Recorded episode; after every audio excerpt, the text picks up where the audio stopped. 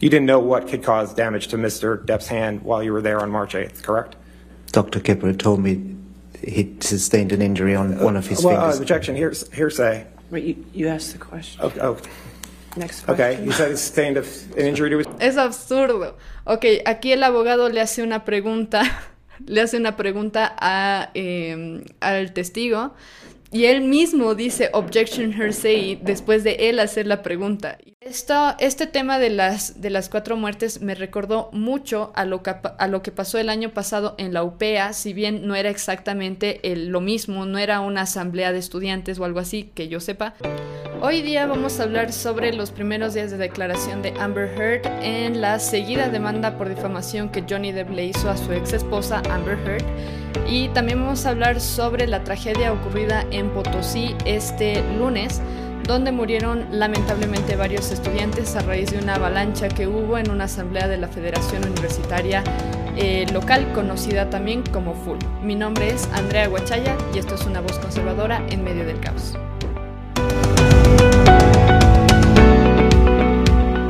Bueno, para comenzar, eh, tengo unos vecinos que están martillando la vida, el, piso, no sé qué onda, así que si escuchan martillazos es por eso. Eh, y bueno, primero vamos a hablar de este tema del juicio de Amber Heard, o bueno, en todo caso, eh, la, la demanda por difamación que le hizo Johnny Depp a su ex esposa Amber Heard este año. Como ustedes ya saben, hace un par de semanas empezaron con las declaraciones de Johnny Depp y actualmente están eh, tomando las declaraciones de Amber Heard. Los primeros días de declaraciones fueron un poco extrañas eh, por, eh, las, por la actitud que tiene Amber Heard en general. Y hoy día lo que vamos a hacer, por lo menos en esta sección del episodio, es yo voy a reaccionar a algunas de las, eh, algunas de, de las declaraciones que ella está haciendo en estos primeros días de juicio, o, o bueno, de sus declaraciones. Y eh, bueno, es un formato un poco diferente a lo que normalmente hago, pero espero que les sirva eh, un poco para tener un panorama general de qué está pasando y cómo podemos analizarlo a la luz de las circunstancias actuales en, en las que están Johnny Depp y Amber Heard. Y bueno, este es un juicio, uno de los juicios más seguidos de, eh, no sé, de estos últimos años, supongo, porque hay un montón de gente viendo, eh, siguiendo lo que está, lo que está pasando entre estas dos personas, entre Johnny Depp y Amber Heard, y más o menos cuál es la decisión que está tomando el jurado eh, respecto a las evidencias que están viendo por parte de ambas partes. Eh, ahora vamos a ver uno de los primeros, la primera vez que Amber Heard llega al estrado para testificar. Y bueno, como les digo, este es un formato un poco diferente a lo que normalmente hago. Voy a poner el video acá a un costado para que ustedes puedan ver eh, la reacción que tengo y también les voy a ir explicando un poco, desglosando lo que está tomando lugar. Vamos a ir con el primer video. Este es el de eh, Amber Heard subiendo a testificar por, primer- por primera vez.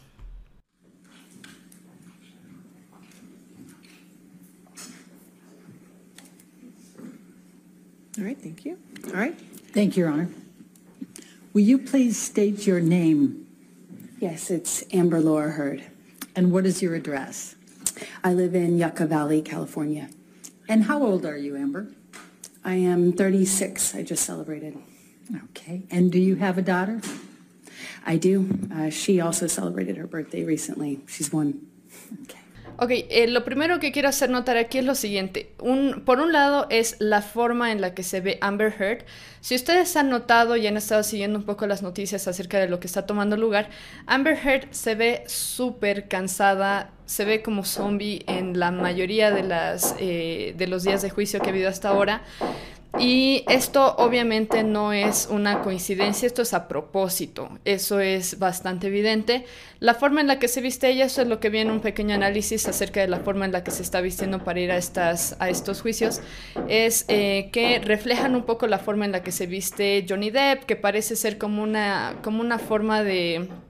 de no sé, eh, una forma de expresar que ella tiene cierta empatía o cierta simpatía por, eh, por Johnny Depp, aunque en realidad no es, no es tanto así, pero pareciera que en general toda la forma en la que se ve, la forma en la que se viste ella, la forma en la que habla también, eh, tiene la intención de generar empatía en las personas. Ahora aquí, por ejemplo, que le preguntan quién es ella y qué edad tiene, ella dice como que tengo 36 años y acabo de celebrar mi cumpleaños. Esta información es totalmente irrelevante. A nadie le importa que haya festejado su cumpleaños hace una semana o hace, meses y cuando le preguntan sobre su hijo expresa exactamente lo mismo, que recién celebró su cumpleaños. Este tipo de detalles son totalmente irrelevantes, pero ella los menciona al parecer para generar un poco de empatía en, en la gente que la está escuchando, especialmente obviamente en, en el jurado. And what is your profession? I am an actor, uh, mostly. Okay. Now, why are you here? I am here because my ex-husband is suing me uh, for an op-ed I wrote. And how do you feel about that? I um, Eh, bueno, primero explica ella, le preguntan por qué está actualmente en el jurado. Perdona a los que están escuchando este episodio porque, bueno, no les no, no pude conseguir un doblaje, digamos, al español. Eh, pero los que están viendo el formato de video pueden ver los subtítulos de lo que está hablando Amber Heard en este caso. Y bueno, a lo que ella hace referencia es a por qué la están enjuiciando, por qué le están haciendo una demanda por difamación, y en este caso es por un artículo del que hemos hablado en el episodio pasado, eh, por un artículo que escribió ella para The Washington Post en el que habla sobre el abuso, eh, sobre la violencia doméstica que ella ha sufrido. Si bien en este artículo ella no menciona a Johnny Depp por nombre, es obvio que hace referencia mucho a la relación que ella tuvo con Amber digo, con, con Johnny Depp. Eh, ellos estuvieron casados por un lapso de 23 meses solamente y es ahí donde ella... Eh, eh, bueno, en realidad después de unos años, el 2018 es cuando publiqué este artículo haciendo referencia a la violencia que sufrió con Johnny Depp. Eh, lo que sí yo quiero recalcar para que no me, no me tomen de insensible y qué sé yo, es que Amber Heard ya le había realizado alguna demanda a Johnny Depp por violencia doméstica el 2016 y el 2017. El jurado en ese tiempo y la policía no lograron encontrar ninguna evidencia de que Amber Heard realmente hubiera sufrido eh, violencia doméstica. Así que en este caso, en este juicio, porque Johnny Depp ha logrado probar que él sí sufrió eh, violencia doméstica por parte de Amber Heard, eh, aquí Amber está intentando argumentar que ella es la que sufrió violencia doméstica, si bien ya se había realizado una especie de demanda antes y nunca se logró comprobar que sus aseveraciones eran ciertas. Entonces, eso lo digo para que no piensen que estoy siendo súper insensible con Amber Heard y que no se la estoy juzgando mal, porque estas son cosas que ya han estado tomando lugar en un lapso de años. Pero bueno, ella en general está haciendo referencia a este artículo de The Washington Post, donde habla sobre la violencia que sufre como parte de el, el, Me Too Movement, que es un hashtag en el que se, eh, solo lo voy a repetir un poco porque ya lo había dicho un poco en el, en el episodio pasado, Me Too es un movimiento que incentiva a las mujeres a exponer públicamente por redes sociales a, a sus abusadores, pero no les explican que deberían ellas más bien buscar autoridades, a la policía, a abogados, qué sé yo, para que las defiendan. Entonces es un movimiento que fácilmente se ha desvirtuado y actualmente parece que muchas actrices, como en el caso de Amber Heard, lo utilizan como un medio para tomar venganza o para destruir la reputación de algún varón. En este caso, se lo ha, la víctima de este caso ha sido Johnny Depp, en el que se, se ha destruido su reputación a raíz de este Me Too que hizo, eh, que hizo Amber Heard o del que formó parte Amber Heard. Y bueno, es, ese es el, el artículo al que está haciendo referencia. I struggle to have the words I struggle to find the words to describe how uh, painful this is. Um, this is horrible for me to sit here uh, for weeks and um, relive everything. Um, hear people that I knew, um, some well, some not my ex-husband, with whom I shared a life. Um, Ok, eh, vamos a parar aquí un poco el video antes de continuar a otro. Lo que quiero recalcar de acá, y eso es lo que escuché en algunas revisiones de gente que sabe un poco más del lenguaje corpor corporal y todo eso, es que Amber Heard ya desde el principio, porque aquí ni siquiera se le ha preguntado nada grave aún, eh, después va a hacer algunas declaraciones sobre la relación que tenía con Johnny Depp más específicamente y todo eso, Pero eh, desde aquí ya eh, algunos argumentan que su actitud es muy exagerada. O sea, en vez de responder de forma clara a las preguntas, es como que se va por la tangente, añade algunos detalles que no son necesarios añadir a las declaraciones que está haciendo.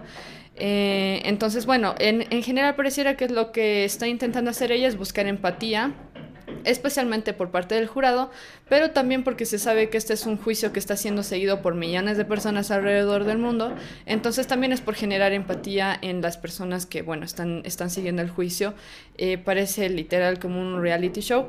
Eh, nos vamos a ir al segundo video, en este, eh, espérenme porque mi compu está está lenta, pero en este es eh, una de las declaraciones que hace Amber Heard acerca de Johnny Depp. Lo que quiero que noten aquí es la, es la actitud eh, extremadamente exagerada que tiene, eh, que tiene Amber Heard. Aquí está hablando sobre, eh, sobre Johnny Depp específicamente y sobre la relación que tenía con él. Y bueno, le voy a dar... I was so in love with this person because when it was good, it was so good. You've never felt love like that. At least that's how it felt. so much.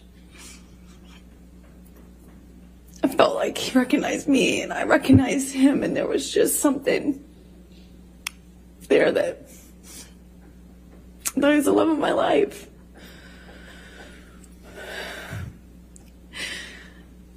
And he was. He was, but he was also this other thing. Bueno, lo que quiero recalcar aquí es para comenzar que en este video pusieron la reacción de Johnny Depp precisamente porque él mientras Amber habla, él medio que se ríe. Me imagino que porque está súper escéptico acerca de lo que ella está diciendo. De hecho, en uno de los análisis que vi de una persona que sabe de, de lenguaje corporal, dicen que algunas de las actitudes que Johnny Depp toma mientras ella hace algunas declaraciones generan, eh, es como que muestra escepticismo porque tal vez alguna de, este, de esta información que ella está dando no es información eh, veraz, no es información verdadera y parece como que estuviera actuando, básicamente. En este caso, eh, no sé exactamente cuál es la pregunta que le habrían hecho a Amber Heard. Tal vez era acerca de la relación que tenía ella con Johnny Depp antes e, y después de casarse, pero eh, su reacción es extremadamente exagerada. Eh, por lo que yo entiendo, la actitud que tiene eh, realmente da, da a pensar que no está siendo verdadera acerca de lo que ella está diciendo. Eh, si ustedes quieren, pueden ver una de las, uno de los análisis que hace Brett Cooper acerca de esto, que ella sí hace un poco más de... mm, Ella sí tomó algunas clases de actuación y cosas, entonces sabe un poco mejor acerca de ese lado. Yo no tengo idea acerca de cómo es actuar, ni nada de ese, de ese campo. Pero lo que sí dice Brett, eh, Brett Cooper es que eh, se nota cuando alguien está intentando actuar para generar llanto, y, pero lo hace de forma exagerada y obviamente no sale bien. Y en el caso de Amber Heard, en todo momento que le preguntan incluso cosas súper tranqui, sencillas, solamente para que explique eh, tranquilamente lo, lo, que sea que le estén preguntando, en este caso probablemente de su, eh, de su relación con Johnny Depp, lo que hace ella es exagerarlo hasta el punto de eh, generar llanto, pero es como que nunca le salen lágrimas. Entonces es a lo que yo le llamo lágrimas de cocodrilo, como que está llorando, pero, pero sin llorar realmente, es como que está fingiendo. Y bueno, les animo a ver el análisis de Brett Cooper, también el de Pam 1111, que me parecieron muy, muy cabales, muy interesantes. Y en general lo que dicen las dos es que pareciera que hay bastante deshonestidad en la forma en la que ella, ella se expresa. Eh, bueno, nos vamos a ir al siguiente video. En este es habla la psicóloga de Amber Heard. Eh, la psicóloga de Amber Heard en teoría debería estar del lado de Amber Heard, pero como van a ver un poco en este fragmento de, de video, eh, van a ver que la psicóloga de Amber Heard misma reconoce que quien sufrió violencia doméstica fue en realidad eh, Johnny Depp y que no existen en realidad muchas pruebas acerca de eh, la violencia doméstica que supuestamente hubiera sufrido eh, Amber Heard. Oh, you told me to do it. You told me to. You said, go do that. Ah, por cierto, eh, porque ya le puse play, pero eh, para explicar un poco el contexto, a la psicóloga en el juicio le hacen escuchar un audio de Amber Heard conversando con Johnny Depp en la que Amber Heard revela que ella eh, golpeó a Johnny Depp, así que vamos a escuchar una parte de ese fragmento y después como un, un poco la conclusión. across the face in a proper slap, but I was hitting you. It was not punching you. Babe, you're not punched. Don't tell me what it feels like to be punched. You know, you've been a lot of fights, been around a long time. I know. Yeah. No, I- when you have a close You didn't get punched. You got hit. I'm sorry I hit you like this, but I did not punch you. I was hitting you. I don't know what the motion of my actual hand was, but you're fine. I did not hurt you. I did not punch you. I was hitting you. How are you? toes? How? What am I supposed to do? Do this? Because you started. You are such a baby. Grow the up, you start Johnny. physical fights. I did start a physical fight. Yeah, fight. you did. So I had Because- to get out of there. Yes, you did. So you did the right thing, the big thing. The, you know what? You are admirable. You agree with Ms. Heard that it's admirable to retreat from a fight? Is it, is it admirable? To, it is admirable to retreat from a fight. Yeah. Um, anything about this tape suggest to you that it's characteristic of reactive violence? In this instance, if true, if she said she hit him first, then that would not be reactive violence. Ok, vamos a parar aquí. El argumento que está intentando dar el abogado de Johnny Depp es que la violencia que sufrió Johnny Depp por parte de eh, Amber Heard no era una violencia reactiva. Violencia reactiva, por lo que yo entiendo del contexto, es cuando una persona es violenta hacia otra porque hacia otra persona porque está siendo golpeada o está siendo abusada de algún modo. A esto le llaman violencia reactiva. Uno de los argumentos que tiene Amber Heard y los abogados de Amber Heard es que Heard solamente tuvo esta actitud violenta en contra de Johnny Depp en defensa propia. Pero en este caso, por ejemplo, en los audios que se están escuchando, eh, y hay varios ejemplos de esto eh, que presentó Johnny Depp con sus abogados, es que en realidad no era tanto violencia reactiva la que tenía Amber Heard en contra de Johnny Depp, sino una violencia doméstica tal cual. Y en este caso, la psicóloga de Amber Heard básicamente está reconociendo que la violencia que sufrió Johnny Depp, por lo menos en, este contexto, o sea, con este pequeño eh, audio que presenta Johnny Depp, eh, o los abogados de Johnny Depp, eh, realmente Johnny Depp no solamente estaba sufriendo esta violencia reactiva. Y bueno, ahora nos vamos a ir a la parte donde hablan un poco sobre, eh, sobre la violencia que sufrió Johnny Depp eh, por parte de Amber Heard. Y está aquí. Which you call medical records, right? Yeah, I would call those medical records, Right. sure. Other than the reports to her therapist, there's not a single medical record that reflects any injury to Ms. Heard, is there? That's not correct. What doctor reflected injuries to Ms. Heard? The note by Erin Borum, uh, her married name, Falat, I'm not recalling her married name, indicated that she was headbutted by Mr. Depp and that she went for a concussion check and she had a busted lip. And then she went to Dr. Kipper's office in order to get checked. What? And there's a medical record other than that note that reflects it? There's a note that she showed up at Dr. Kipper's office. There's a note in the But there's similar two days Dr. that Dr. is there? Laurel Anderson saw the two bruises from that same incident as well. All right. Bueno, aquí lo que están discutiendo es si Amber Heard realmente tiene pruebas de haber sido eh, violentada físicamente. Eh, lo que están discutiendo es que supuestamente Amber Heard fue, al, fue a un doctor para que la chequen porque supuestamente tenía unos moretones y había sufrido una concusión en la cabeza o algo así. Y el argumento del abogado que tiene que aceptarlo eh, la, la psicóloga de Amber Heard es que en realidad no hay pruebas. Lo único que tienen no es un reporte, no es un reporte médico oficial que dice que tuvo tal cosa Amber Heard o que sufrió algún tipo de concusión si no tienen una nota escrita por la esposa, creo, del doctor o algo así. Entonces, eh, realmente no tiene pruebas. Y creo que al final de este video es donde hablan también un poco de Johnny Depp. Nos vamos a ir al minuto 5.20. 5.20. Ah, ah, que es donde hablan de este incidente que tuvieron con esto de la, eh, de la botella de tequila que le lanzó Amber Heard a Johnny Depp. Y la misma psicóloga de Amber Heard reconoce que esto no era un acto justificado. Are you asking me hypothetically? I'm asking you, would that would that be a characteristic of of reactive violence? Throw a bottle of vodka because your husband fell off the wagon. If it's in the middle of an assault, perhaps. If it's independent of that, no. Right. So, for instance, if your husband was just having a couple of shots at the bar. Again, you would need more information and context to Right, make right. that determination. All right, I, you don't think that's a, a reflection reflective uh, uh, of reactive violence, and you'll agree with me that when you throw the second bottle, that's not reactive violence. If somebody's throwing multiple bottles, in psychological violence and abuse is psychologically destabilizing, which destabilizes individuals' coping strategies. That is absolutely true. Is it your testimony that once you've thrown one bottle and missed, when you throw the second one, now it's reactive violence? That's not what I'm saying. I don't think throwing bottles is acceptable in any context. Ok, eh, la, ah, la misma psicóloga de Amber Heard termina concluyendo que no es aceptable tirarle botellas a tu esposo. En este caso era porque supuestamente Johnny Depp estaba tomando eh, alcohol en su casa o algo así y Amber Heard le tira dos botellas de vodka. Eso lo habíamos visto un poco en el episodio pasado con, los testi- con la testificación que dio o las declaraciones de Johnny Depp específicamente.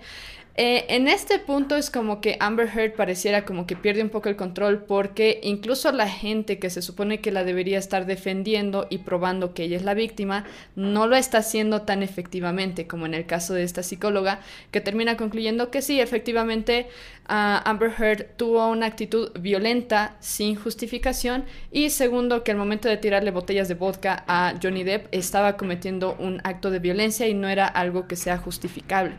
Eh, ahora nos vamos a ir al siguiente video. Este es sobre... Espérenme porque está lenta mi compu. Ah, eh, esta es muy graciosa porque se la ve a Amber Heard eh, literalmente posando para una foto durante el, durante el juicio. Vamos a verlo, es, es bastante corto. the process of detox in LA, and I had my friends out um, with my girlfriends there to support me as per usual. So let's, Michelle, can you pull up 272, please?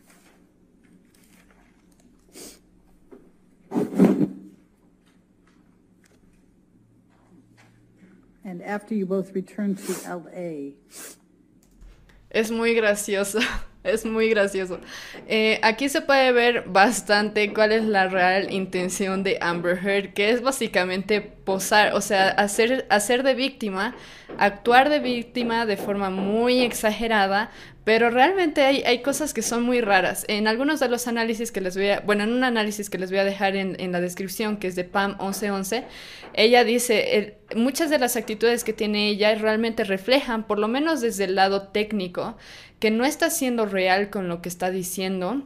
Desde la forma en la que se maquilla, la forma en la que se viste, la forma en que actúa, las exageradas declaraciones que hace en el jurado, eh, van a notar ustedes, igual que cuando está sentada en el estrado, lo que intenta más ella es como que dirigir su rostro hacia el jurado que está no sé si a su izquierda o a su derecha, pero ella intenta dirigir su rostro hacia allá para ver más o menos si le están creyendo o no le están creyendo el re-show que está haciendo. Y en este caso se la ve ridículamente posando para una foto mientras se limpia la nariz porque está llorando. Y algo que recalcan algunos, eh, incluyendo Brett Cooper y esta, eh, esta Pam 1111, es que no sé exactamente cuál es el nombre de ella, pero hace muy buenos análisis. Eh, lo que recalcan ellas es que en ningún momento se la ve a Amber Heard llorar de verdad pero sí se la ve actuando como que está llorando. Entonces, bueno, es, es una cosa bastante manipuladora de su parte el buscar empatía de ese modo. Y, y nada, es, es, es gracioso incluso. Eh, no quiero ser denigrante con, eh, con Amber Heard, ya lo había dicho al principio, pero de nuevo, desde el principio, desde el 2016, se conocía que ella no tenía ninguna evidencia para alegar que realmente vivía violencia doméstica y hasta el día de hoy sigue queriendo perpetrar esa narrativa por arruinar la, repu- la reputación de Johnny, de Johnny Depp e incluso por mucho tiempo realmente sí lo logró, lamentablemente. Pero bueno, en este caso le tocó sufrir las consecuencias eh, de sus actos. Eh, ahora vamos a ver un video que es muy gracioso también, es del abogado de eh, Amber Heard que le está haciendo una pregunta a un testigo que está hablando, no, no me acuerdo exactamente de qué, creo que están hablando sobre Johnny Depp y el incidente que tuvieron con la botella, y el abogado de Amber Heard objeta contra sí mismo, o sea, hace, dice objeción contra su propia pregunta, la vamos a ver ahora. And you had interaction with Debbie Lloyd when you're in the house, correct? Yes, briefly. Okay.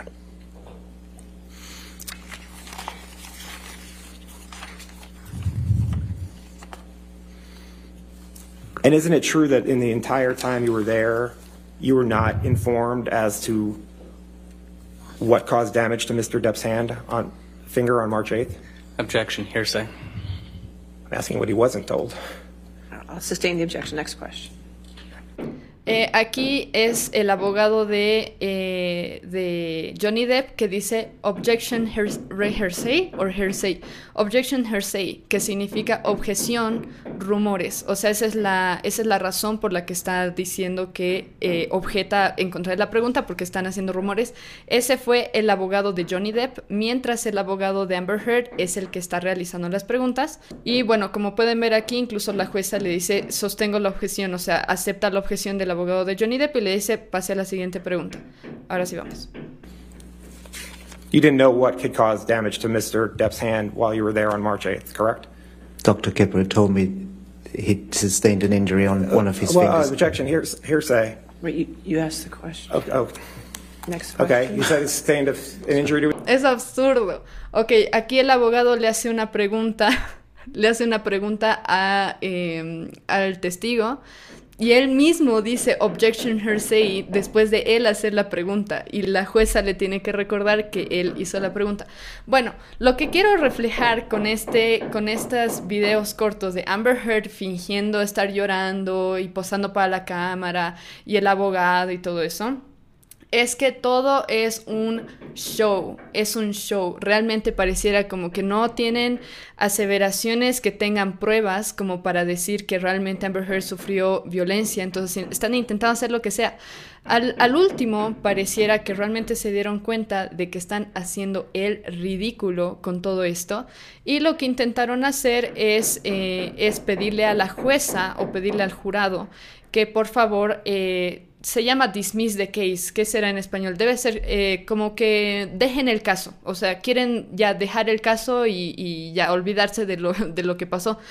Em, creo que en español, por lo menos por un, en, una, en un video donde vi, le llaman desestimar el caso. Como que ya lo van a dejar donde está y ya está. Entonces, Amber Heard y el equipo de Amber Heard, eh, viendo lo absurdo que es eh, la forma en la que ellos están actuando, incluyendo Amber Heard dentro de esto, pidieron que se desestime el caso, que se lo deje ir, y esto es lo que dijo el, el abogado de Johnny Depp a Amber Heard al respecto. Uh, I've just handed to uh, Mr. Rottenborn and Your Honor an opposition that we prepared before we had the benefit of seeing Ms. Heard's uh, affirmative motion to strike, but I think we've anticipated uh, the arguments made, such as they are. The court should deny defendant Amber Heard's motion to strike because Mr. Depp has come forward in his case in chief with multiple credible witnesses, documents, and authentic tape recordings of Ms. Heard Por si acaso cuando ellos dicen huelga, no sé exactamente por qué utilizan ese término, pero cuando dicen huelga se refieren a esto de que quieren que se desestime el caso y ya dejar el caso y eso es lo que solicitaron a la jueza. herself, not only satisfying all of the requisite elements of his claim for defamation, including actual malice, but also going the extra mile of showing that Ms. Heard physically abused him. She's the abuser in this courtroom. Uh, Your Honor, going back to the standard, as Your Honor is well aware, in considering a motion to strike, the trial court must view the evidence and all reasonable inferences drawn from the evidence in light of the most, in the light most favorable to the plaintiff. Any reasonable doubt as to whether the plaintiff has produced sufficient evidence of the wrong alleged must be resolved in the plaintiff's favor and the motion to strike denied, unquote. So while Ms. Heard may have avoided any direct mention of Mr. Depp's name, Bueno, lo vamos a, a parar aquí por un momento. Lo que él básicamente hace es eh, evidenciar que sí, Heard es la abusiva en la historia. Lo han probado con, creo que tienen como 88 audios. Eso es lo que leí en algún artículo de evidencia de que Amber Heard abusaba físicamente de Johnny Depp y también eh, psicológicamente. Y bueno, vamos a ver un poco eh, lo siguiente que viene. Any direct mention of Mr. Depp's name, There is extensive testimony and evidence in the record showing that the implication of her op-ed could not be more clear, i.e., that Mr. Depp abused Ms. Heard during the course of their marriage. Under Virginia law, quote, it is not necessary that the defamatory charge be in direct terms, but it may be made indirectly. And it matters not how artful or disguised the modes in which the meaning is concealed if it is in fact defamatory. Citing Carwile, well, we can argue as to how artful it was, but the implication was very clear, as the court has previously. Bueno, ahí termina básicamente diciendo que, eh, que ella es la abusiva, que eh, este, esto de la difamación no necesitaba que ella mencione a Johnny Depp por nombre en, sus, en, su, en el artículo de Washington Post o en su demás activismo por eh, por los derechos de las mujeres y todo eso, eh, sino que era suficiente el hecho del el contexto y que ella implicó que era Johnny Depp el que abusó de ella eh, físicamente, psicológicamente, qué sé yo. Entonces, nada, eso es lo que le dice. Después tenemos este, este último, creo que es el último video que vamos a ver ahora, sí, de hecho es el último. En este tenemos a la, ¿cómo se llama? Tenemos a la jueza misma diciéndoles que no va a eh, tomar la petición de los abogados de Amber Heard de, eh, des, ¿cómo se llama? Dismiss, es de, de, desestimar el caso, es decir, de dejar el caso. All right. For this motion, I've taken the arguments of counsel, and last night I reviewed all of the evidence that has been submitted in this matter. So, as to the second and third alleged def defamatory statements, um, at the motion to strike at this juncture, I view the evidence in light most favorable to the plaintiff and reasonable inferences from the evidence to the plaintiff. And if there is a scintilla of evidence that a reasonable juror could weigh, then the matter survives a motion to strike. In this matter, there is evidence in the case that a jury could weigh that the statements were made by the defendant, that the statements were about the plaintiff, that the statement was published, that the statement is false, and the defendant made the statement knowing it to be false, or the defendant made it so recklessly as to amount to a willful disregard for the truth. The weight of that evidence is up to the fact finder. So the motion to strike is denied as to statement two and three. Uh, the motion to strike as to statement one, I'm going to take. Ok, entonces después de que el abogado le pide formalmente, el abogado de Amber Heard, obviamente le pide que por favor eh, des, desestimen el caso, la jueza le explica por qué no lo van a hacer y sí explica que Amber Heard al momento de publicar el artículo eh, hizo referencias a Johnny Depp, eh, declaraciones que eran falsas y que obviamente le afectaron a él, así que que no van a desestimar el caso y van a continuar hasta que termine de eh, solucionarse el problema y tengan un, un, ganador. y bueno, en todo caso dice que están más a favor del demandante, es decir, de Johnny Depp, porque es el que por el momento presentó mayores evidencias de la difamación que, está, que sufrió y también, eh, y también evidencias de que él mismo sufrió violencia, eh, violencia doméstica. Bueno, eh, ¿qué más quería decir? Eh, para terminar esta, esta sección, después vamos a hablar del tema de la tragedia que ocurrió en la ciudad de Potosí esta semana. Eh, este es el ejemplo claro de una mujer manipuladora que no tiene el más mínimo escrúpulo al, al, mentir. Y como pueden ver, o sea, por todas las cosas que ella está haciendo, por la forma en que actúa, por las declaraciones exageradas que hace, eso de aumentarle un montón de detalles a las, a las declaraciones que hace, obviamente es un indicativo de que está mintiendo y necesita hacerlo lo más creíble, creíble posible. Había una, creo que era Brett Cooper, que comentaba que pareciera como que le hubieran pedido a alguien que les, escrita, que les escriba un guion a todos, a, la, a, los abogados, a ella misma y todo eso, para que sigan una misma narrativa que realmente no es cierta y por la forma en la que ella actúa se hace un poco más evidente. De nuevo, si quieren pueden ver eh, los análisis de Brett Cooper y de Pam, Pam 1111, los voy a dejar en la descripción. Y eh, bueno, con las declaraciones de los abogados y las pruebas se confirma que Johnny Depp fue el que fue abusado. Nadie dice que Johnny Depp sea un santo y de que nunca haya hecho nada y de que nunca haya insultado a Amber Heard. Probablemente tienen, mucha, tienen pruebas de eso también. Pero al momento de eh, al momento de argumentar esto de que Johnny Depp fue el abusador cuando en realidad fue Amber Heard, estamos hablando de una mentira súper grave porque estamos victimizando al que eh, realmente era el abusador. Y Amber Heard es la que quiere que se la vea a ella como si ella fuera la víctima y bueno, ha utilizado un montón de tácticas al respecto. Eh, lo que sí se, estuvo escuchando era que tal vez la iban a quitar de la película Aquaman 2. Honestamente no vi la película Aquaman y tampoco la quiero ver, pero se estaba hablando de que la querían quitar de la película porque no se quería asociar a eh, la película como tal con una abusadora como eh, Amber Heard. Ahora, si lo van a hacer o no, no lo sé. Creo que algunas fuentes oficiales dijeron que sí se estaban recaudando firmas y ya, habían alcanzado millones, pero eh, no se sabe si realmente es algo que va a tomar lugar. Después, lo que estamos comprobando con esto es que la violencia no tiene género. Las mujeres, no por ser mujeres, son buenas. Las mujeres también son malas. Las mujeres igual son pecadoras, igual que los hombres. Y en este caso estamos viendo a una mujer que está dispuesta a hacer todo, a mentir, incluso bajo juramento, eh, en, un, en un juicio por difamación. Y eh, obviamente, bueno, eso nos indica que realmente todos somos pecadores. Johnny Depp también lo es. Johnny Depp, de nuevo, tampoco es un santo. Así que bueno, dejemos eso claro. Pero de nuevo, la violencia no tiene género. Eh, ahora sí vamos a pasar sobre la tragedia, la terrible tragedia ocurrida en Potosí, pero antes quisiera hablarles de Cusillo Style, que es nuestro sponsor del día de hoy. Cusillo Style es eh, moda urbana, es un negocio de moda urbana, es una marca de ropa que fusiona la comodidad de una prenda deportiva o casual con el hermoso aspecto visual del aguayo. La ropa que ellos tienen, que son eh, chaquetas, tienen conjuntos, poleras, crop tops, juris y canguros también.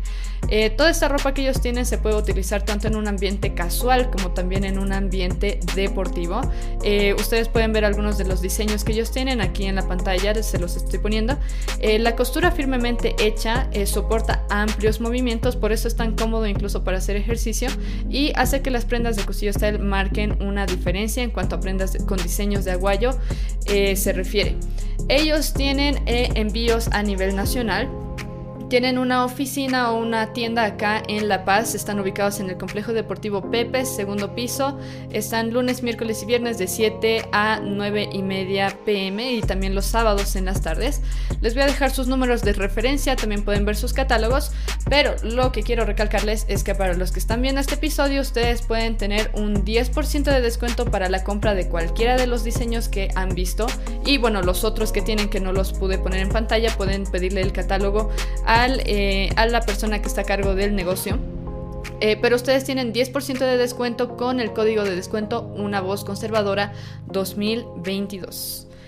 Bueno, ahora sí nos pasamos a hablar sobre lo que ha pasado esta semana en Potosí. El 9 de mayo, si no me equivoco, eh, hubo una asamblea en la Universidad Tomás Frías, que si no me equivoco es la universidad pública en la ciudad de Potosí, muy lamentablemente han muerto cuatro estudiantes, han salido heridas varias decenas de personas, porque durante esta asamblea hubo alguien que arrojó un gas lacrimógeno, una, una granada o algo en, en, el escenario. La gente salió como loca disparada de, este, de estas instalaciones y en esta avalancha de, en esta avalancha humana resulta que murieron varias personas y muchos salieron heridos. Eh, lo que ocurrió es lo siguiente se había planificado tener una reunión para eh, organizar cosas acerca de la siguiente elección de la Federación eh, de la Federación Universitaria Local, más conocida como FUL. Es exactamente lo mismo que se tiene en varias universidades públicas alrededor de Bolivia. De hecho, si no me equivoco, deben haber en todas las, en todas las ciudades o en todos los, eh, los departamentos.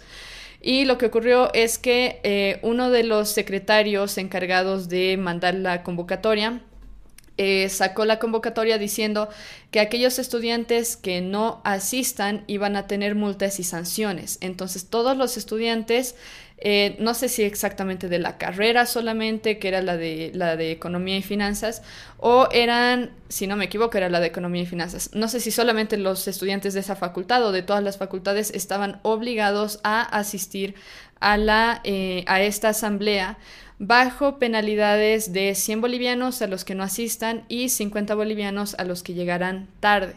El objetivo principal de la Asamblea era la de tratar eh, temas relacionados al proceso de elección de los representantes de la Federación Universitaria Local que estarían en posición eh, en la FUL desde el 2022 hasta el 2025. El documento de convocatoria en el que se explicaban las sanciones fue firmado por el secretario ejecutivo estudiantil de la universidad, llamado Mauricio Nicolás Quintanilla. Ahora, el problema que ocurrió y es la razón por la que hubo todo este revuelo fue que al momento en el que este dirigente, el secretario ejecutivo estudiantil, el Quintanilla, intentó subir al escenario, eh, parece que hubo varios estudiantes que se acercaron para pegarlo, se pegaron entre ellos y, demás.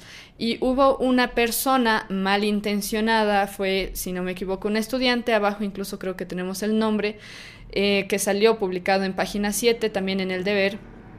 Eh, hubo un, un, varón que tiró un gas lacrimógeno, eso es lo que dicen algunos reportes, tiró un gas lacrimógeno al escenario y la gente se desesperó, eran casi puros estudiantes, me imagino, la gente se desesperó y empezaron a, correr para salir, del, para salir del lugar.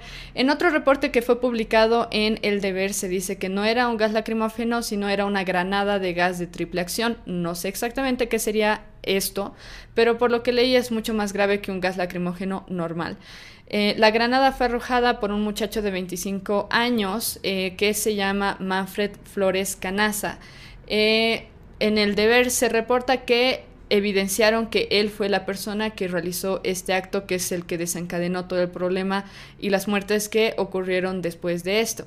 Ahora, la pregunta es, eh, ¿por qué pasó todo esto? ¿Por qué hubo peleas en una asamblea en la que simplemente se estaba hablando de organizar cosas para el proceso de elección de la FUL, que es algo que pasa en muchas universidades públicas alrededor de Bolivia? Según lo que reporta el deber, eh, lo que se quería por detrás de, este, de, estas, eh, de estos disturbios era prorrogar la salida de la actual Federación Universitaria Local de Potosí para que no se pueda renovar la Confederación Universitaria Boliviana, más conocida como CUB, que actualmente es liderada por un hombre llamado Max Mendoza, que es afín al MAS. Ahora, lo que yo quiero recalcar aquí es que este señor Max Mendoza, aparentemente afín al movimiento al socialismo, es un dirigente universitario que tiene 54 años. Es una persona bastante mayor como para estar en cosas que son de estudiantes universitarios. Y lo que se evidencia aquí bastante es lo que nosotros vemos constantemente en las universidades alrededor de Bolivia, que son, y de hecho, me imagino que alrededor de Latinoamérica, es que son las ansias de poder político. Eh, hay muchos estudiantes en las universidades que se quedan estudiando en la universidad 20, 30 años y siempre son parte del centro de estudiantes, de la federación universitaria local y todo eso, con las ansias simplemente de tener dinero, de tener poder y qué sé yo, de, tener algún tipo de, eh, de, algún tipo de poder político o de ir escalando de ser primero dirigente del centro de estudiantes, después dirigente de la FUL, después no sé qué, qué quisieran llegar a ser. Eh, pero em, esto es algo bastante común, lo vamos a comentar un poco más, eh, más eh, próximamente, o sea, en, en un momento. lo que sí yo quisiera recalcar, porque me parece lo más importante, más allá de las peleas por poder que siempre hay en las universidades y de hecho en, todo, en muchos ámbitos, es ¿Qué ha pasado con los afectados? ¿Cuántas personas han muerto? ¿Quiénes eran? Eh, no voy a leer los nombres de todos, pero lo que sí se sabe es que lamentablemente murieron cuatro mujeres estudiantes. Dos de ellas tenían 23 años, una de ellas tenía 22 y una de ellas tenía 31. Seis estudiantes hasta el día de hoy siguen en terapia intensiva luchando por sus vidas se han aprendido a eh, cuatro de los responsables, dos varones de 25 años, uno de 35 y uno de 40.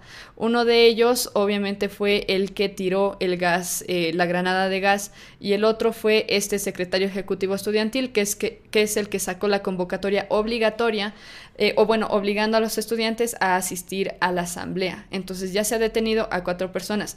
Lo que quiero recalcar aquí es lo siguiente, dos de las personas que fueron aprendidas por este, por este caso fueron un varón de 35 años y un varón de 40 años. ¿Qué hacen un varón de 35 y de 40 metidos en, eh, en temas de la universidad y de dirigir, eh, no sé, organizaciones estudiantiles?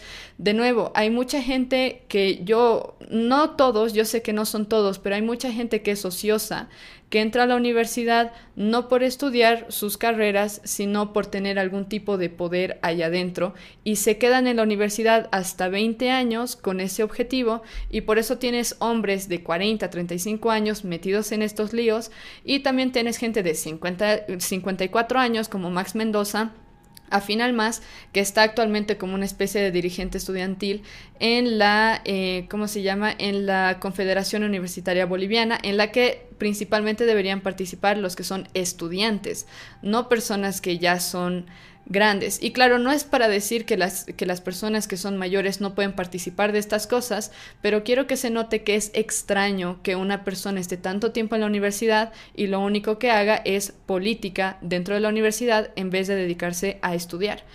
Eh, esta no es la primera vez que pasa algo así en las universidades. Eh, ustedes conocen y de hecho tal vez algunas, si eres alguien que es de otra, de otro país, eh, yo soy de Bolivia, yo nací en Bolivia y estudié en la universidad acá en Bolivia. Em, así que conozco un poco más de lo que pasa acá, pero si eres de Colombia, Argentina, Brasil, Chile o de donde sea, me puedes decir si es así también en tu país con las universidades públicas. Acá las universidades públicas tienen centros de estudiantes que reciben dinero de las carreras en las que son centro de estudiantes.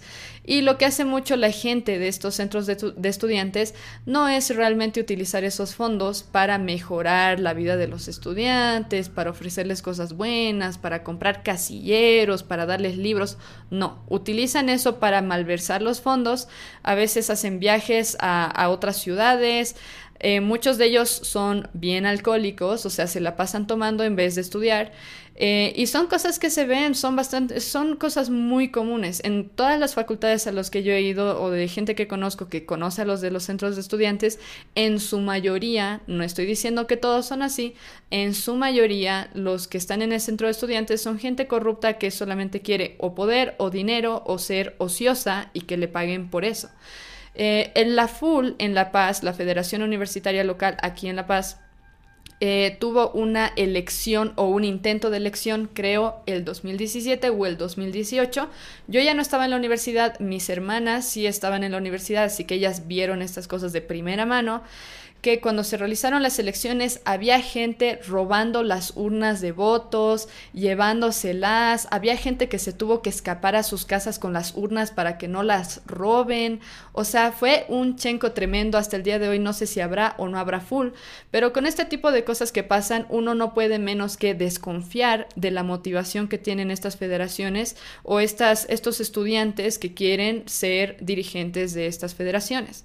Ah, de nuevo, hay estudiantes que se eternizan en la universidad, o sea, están años, décadas, simplemente por ser parte de estas organizaciones, de estos centros de estudiantes o la FUL, que eh, reciben dinero por parte de la universidad y tal vez les pueda ayudar a escalar un poco en el ámbito político.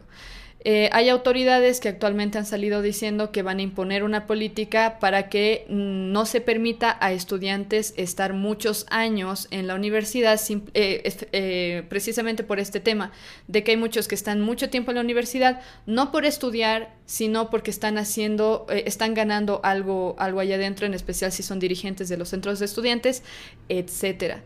Eh, ahora, eh, lo que yo sí quiero recalcar es que sí es una época en la que estamos de luto en Bolivia porque es algo penoso cuando hay gente joven que muere por este tipo de cosas que se podrían haber evitado. Eh, aquí lo que yo quiero recalcar igual es que las motivaciones son clave. cuando una persona tiene motivaciones pecaminosas, como en este caso la FUL, que no sé qué quiere hacer en, en Potosí, y pero es así en toda Bolivia, que yo sepa, eh, estas motivaciones pecaminosas que tienen ansias de poder y de eternizarse en la universidad o de ganar algo o tienen algún interés de por medio, tiene consecuencias reales, tiene consecuencias negativas. Y en este caso lamentablemente hemos visto a cuatro estudiantes mujeres que han fallecido a raíz de estas motivaciones erradas que tiene la gente dentro de las universidades. Así que realmente lo siento mucho por la familia de estas cuatro, eh, de estas cuatro compañeras. Eh, la verdad no sé qué decir porque es, es, algo muy difícil cuando muere alguien joven. Cuando muere alguien mayor es como que ya es, eh, vivió su vida. Pero estamos hablando de dos muchachas de 23 años, una de 22 y una de 31 y otros seis estudiantes jóvenes que están ahorita en terapia intensiva. Así que realmente lo siento mucho por los familiares. Espero que los que son cristianos que están viendo esto, que puedan orar por las familias. Yo sé que ustedes no los conocen, yo tampoco los conozco, pero yo sé que es muy difícil para una, para una familia perder a cualquier integrante, pero perder a alguien que es joven y alguien que estaba estudiando y que tenía una vida por delante es muy difícil, así que espero que se lo tomen eh, que sean empáticos con eso porque son familias eh, bolivianas e incluso si no lo fueran son, son cosas bien duras así que si lo sienten en su corazón oren por estas familias no sé si hay alguna forma de ayudar a algunas de estas familias porque como hay algunos estudiantes en terapia intensiva voy a intentar ver si es que tienen alguna eh, alguna página donde estén recaudando donaciones o algo por el estilo, eh, de modo que podamos eh, colaborar por lo menos con los gastos que están teniendo las familias. Eh, pero bueno, eso les informaré en su momento.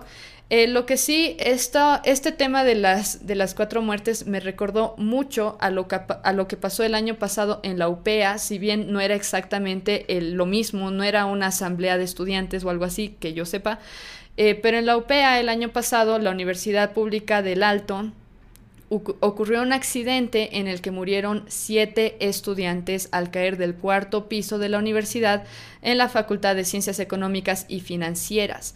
Eh, si ustedes recuerdan, hubo una especie de asamblea, no sé de qué era exactamente, les voy a dejar algunos reportes aquí para que los lean, pero lo que quiero recalcar es eso.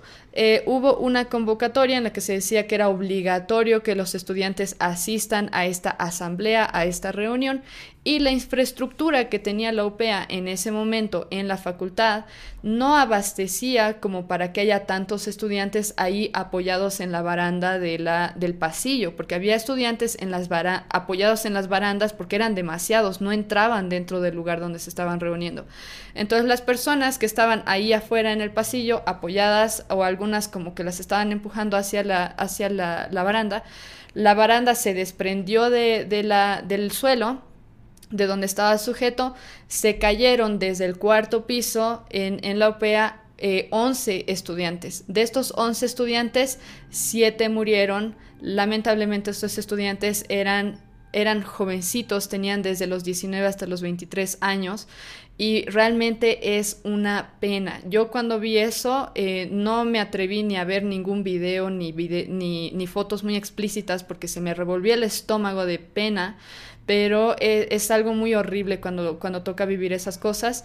Lo que sí es un poco común en, en estos dos casos, en el caso de la FUL y en el caso de esta asamblea, en la OPEA o esta reunión, fue que eh, la infraestructura no daba como para que haya tanta gente, por lo menos en la OPEA. Creo que se utilizó el mismo argumento para hablar de esto de la Universidad de Tomás Frías, que la infraestructura no daba para que haya tanta gente encerrada y en caso de que hubiera una especie de accidente como el que hubo, no, no daba como para que la gente escape rápido. Y en el caso de la, de la OPEA parece que fue un problema también de la infraestructura, porque se tenía la baranda, pero se desprendió. Entonces tal vez fue el problema de, del arquitecto, el ingeniero que, que tuvo que diseñar esas cosas. Y la gente sufrió a raíz de esto, hay gente que murió. Eh, lo que sí también es, hay algunas asambleas, algunas reuniones en las universidad, universidades públicas aquí en Bolivia a las que te obligan a asistir bajo penalidad, bajo sanciones o bajo multas. Y en ambos casos ha ocurrido algo muy feo, la muerte de personas jóvenes a raíz de esta obligatoriedad de asistir a este tipo de reuniones que, seamos honestos, son realmente importantes para tu carrera si estás estudiando medicina, bioquímica, odontología o algo que no tenga nada que ver para el colmo con esto de, de sus políticas o lo que sea. Realmente tienen que obligar a ir, realmente es necesario para ti participar de esas cosas como estudiante de la, universidad. Eh, si quieren, me pueden dejar en, en, los comentarios lo que piensan ustedes acerca de ello. Yo personalmente pienso que hay algunas cosas que realmente no son necesarias.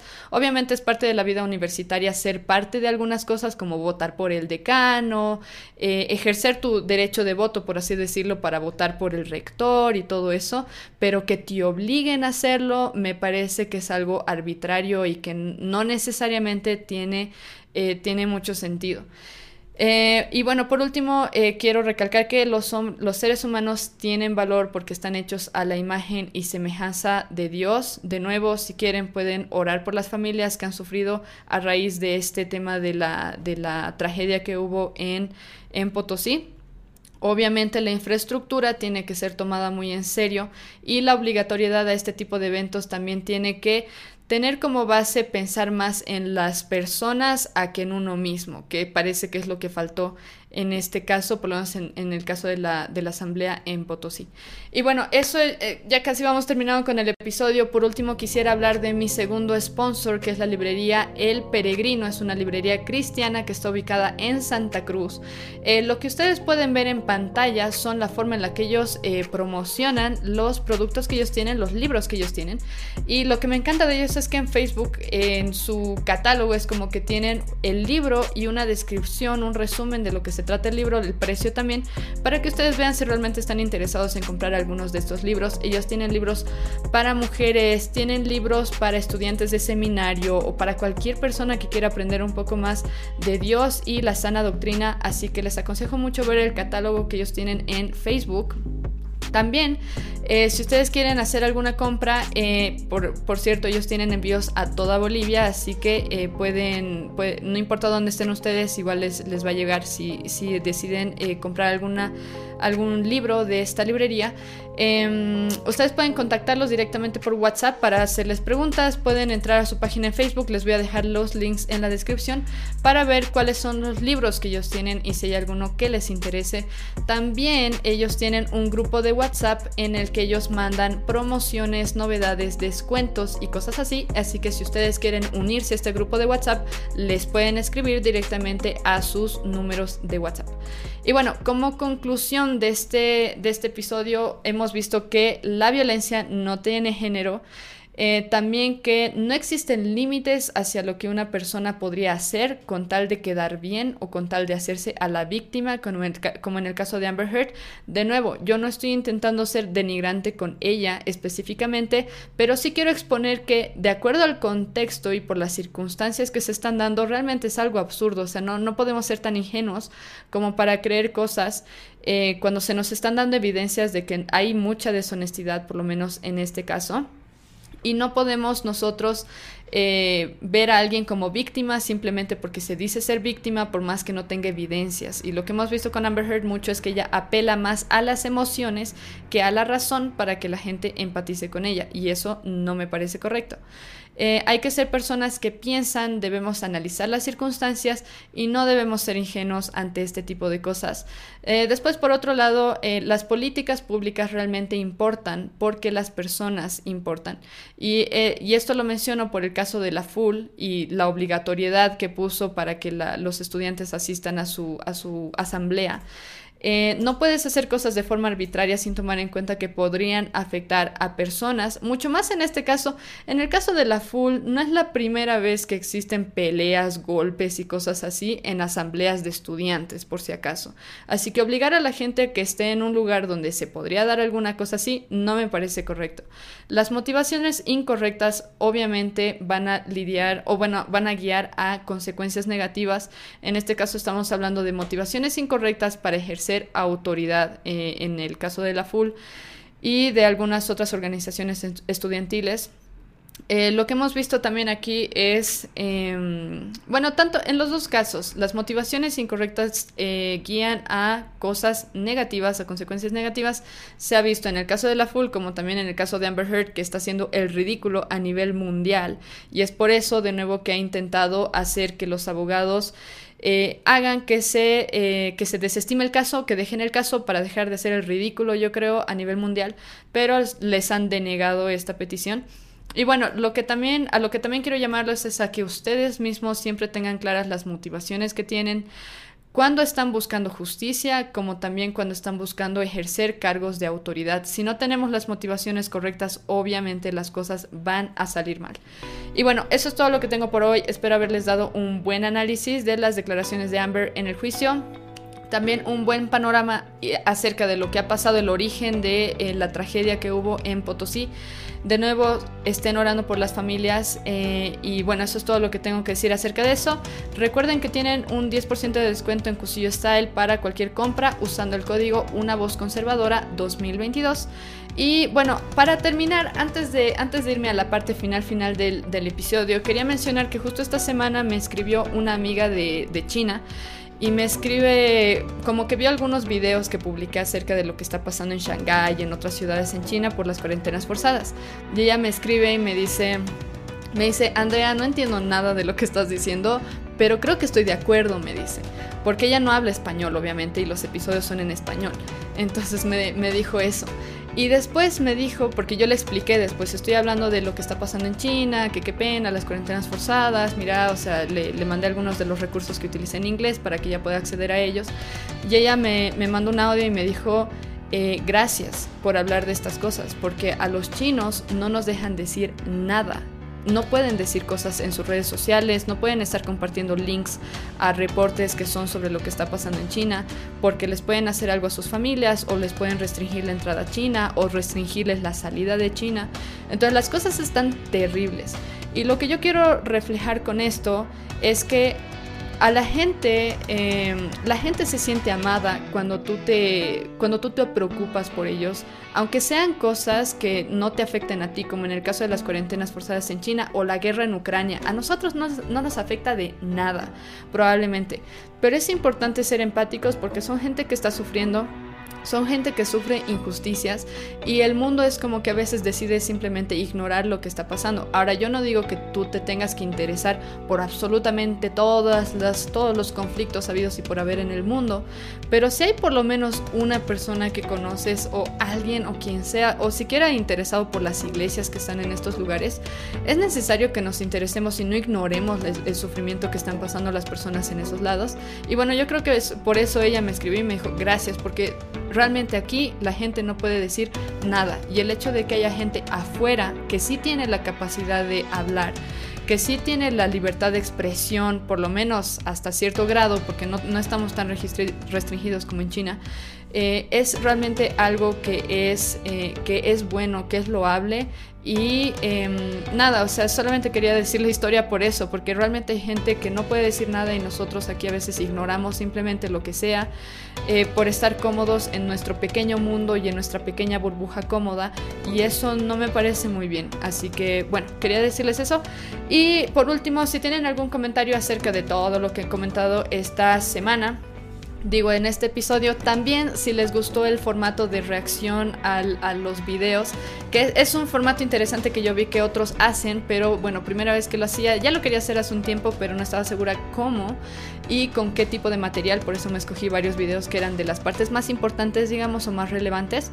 Y eh, bueno, me dicen si les pareció interesante, si hay algún otro tema del que quisieran que hable en los siguientes episodios, me los pueden dejar también en los comentarios. Ya tengo algunos planeados, pero eh, recién los voy a ir grabando, así que si tienen algo que les interese de lo, eh, de lo que yo pueda hablar, me lo pueden dejar en los comentarios. Eh, pueden seguirnos por las plataformas en YouTube, en Facebook, en Instagram y eso es todo lo que tenemos. También tenemos una, una cuenta en GetsR, que no sé cómo se, se, se menciona o cómo se pronuncia en, en, español porque es una cosa rara. G-E-T-T-R. No la utilizamos mucho, pero bueno, es una, es, una, es una red social que es descentralizada, no es como Facebook e Instagram. Y bueno, eso es todo lo que tengo por hoy. Espero verlos en el próximo episodio y que mientras tanto piensen por ustedes mismos, no se dejen llevar por emociones y eh, si no, básense en las cosas que tienen eh, realmente evidencia. Dios nos dio un cerebro para que podamos pensar y analizar las cosas y no simplemente adoptar las ideas que otros nos dan así por así. Y bueno, eso, que la verdad nos haga libres.